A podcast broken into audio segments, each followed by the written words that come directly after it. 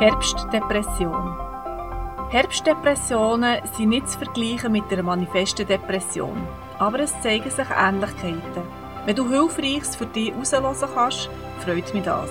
Wenn es inhaltlich für dich nicht stimmt, dann ignoriere meine Gedanken und suche und finde deinen eigenen persönlichen Weg. Herzlich willkommen zu Naturheil Praktisch, einem heilkundlichen Podcast von mir, der Nadja Rödlisberger, ich bin eidgenössisch diplomierte Naturheilpraktikerin. Viele Leute fürchten sich alljährlich vor einer Herbst- oder Winterdepression.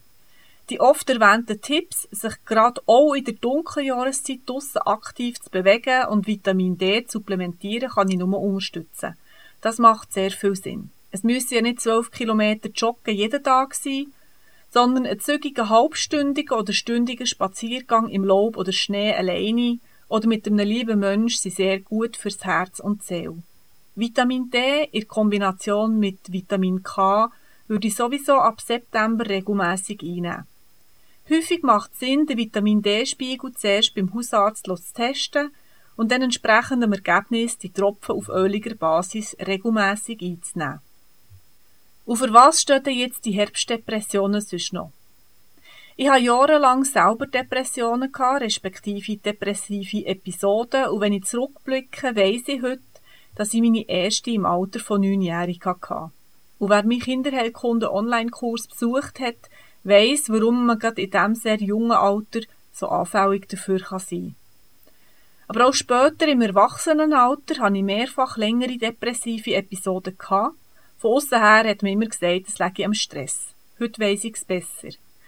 Und so habe ich zuerst meine Geschichte mit meiner Geschichte herausfinden, für was es meine Depression ist gestanden und so arbeite ich heute auch mit meinen Patienten in der Praxis. Wenn jemand eine Depression hat, dann suche ich grundsätzlich nach einer nicht gelebten oder verdrängten Trauergeschichte. Das ist manchmal offensichtlich, aber manchmal ist es auch recht schwierig herauszufinden.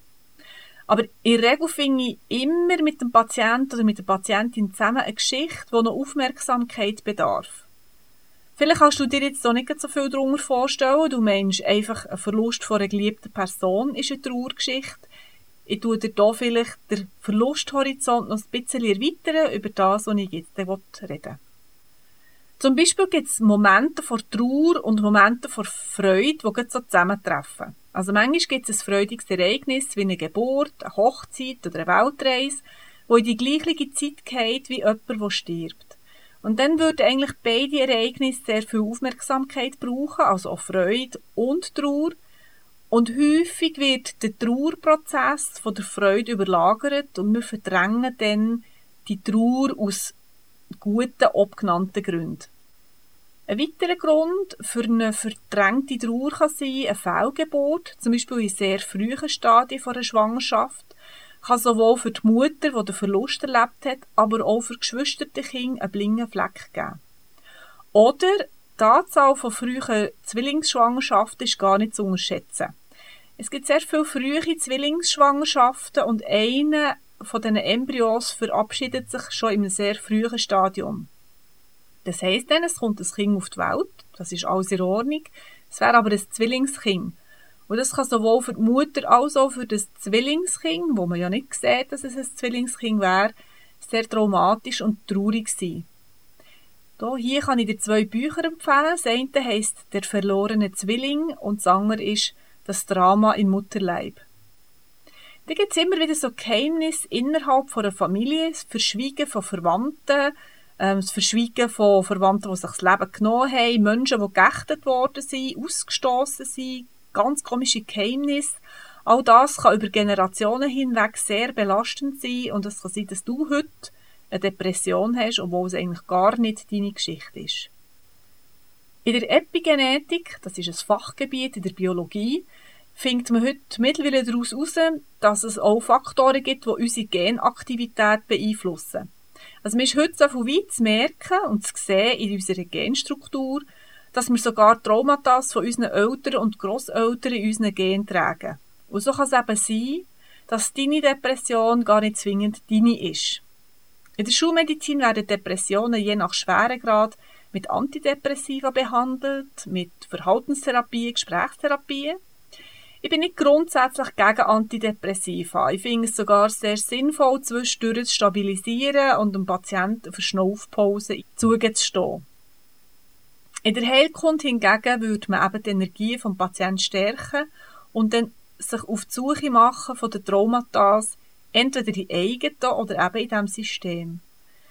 Dazu gibt es mehrere, sehr viel passende, gute Methoden. Aber einer der wichtigsten Schritte sehe ich immer drinnen, eine gute Anamnese zu machen und dann herauszufinden, wo das, wo das der Grundstein von deiner Depression ist.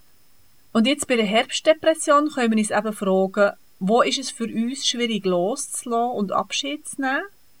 Der Herbst zwingt uns ja immer, ist jetzt endlich mit den dunkleren Themen in unserem Leben Kontakt aufzunehmen. Wir müssen Abschied nehmen vom Licht, von der Helligkeit, von der Geselligkeit, der Leichtigkeit vom Sommer.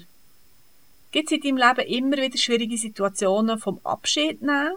Übergehen wir die einfach so geflissentlich? Ist es schwierig für dich, von Träumen Abschied zu nehmen? Wir müssen immer wieder im Leben von unseren Lebensträumen Abschied nehmen. Gibt es Menschen, die uns verloren haben? Gibt es Menschen, die wir verloren haben und das heute bereuen? Gibt es Stationen oder Situationen, die einfach noch mehr Aufmerksamkeit benötigen? Ich weiss, das ist nur ein kleiner Ausschnitt in Krankheit Depression. Ich wollte nur einen Einblick geben, wie ich Depression in meiner Praxis begleite. Häufig haben Menschen mit Medikamenten den Wunsch, also die Antidepressiva mittelfristig abzusetzen. Es gibt viele Möglichkeiten und Varianten, die heilkundlich oder schulmedizinisch anzugehen. Und ich bin sehr dafür, dass Therapie auf einen Klient abgestimmt muss sein. Die Therapie ist eine Reise, manchmal geht sie länger, manchmal äh, kürzer, ist aber in jedem Fall wertvoll. Ich wünsche dir den Mut, dich auf deine Reise zu machen, Unterstützung einzufordern, was nötig ist. Und ich wünsche dir in jedem Fall gute Gesundheit und ich verabschiede mich für heute von Naturheilpraktisch, im heilkundlichen Podcast. Wenn du mehr über einfache und vernetzte Heilkunde möchtest wissen, schau doch auf meiner Webseite nach www.nadiarödlisberger.ch und ich schicke dir liebe Grüße.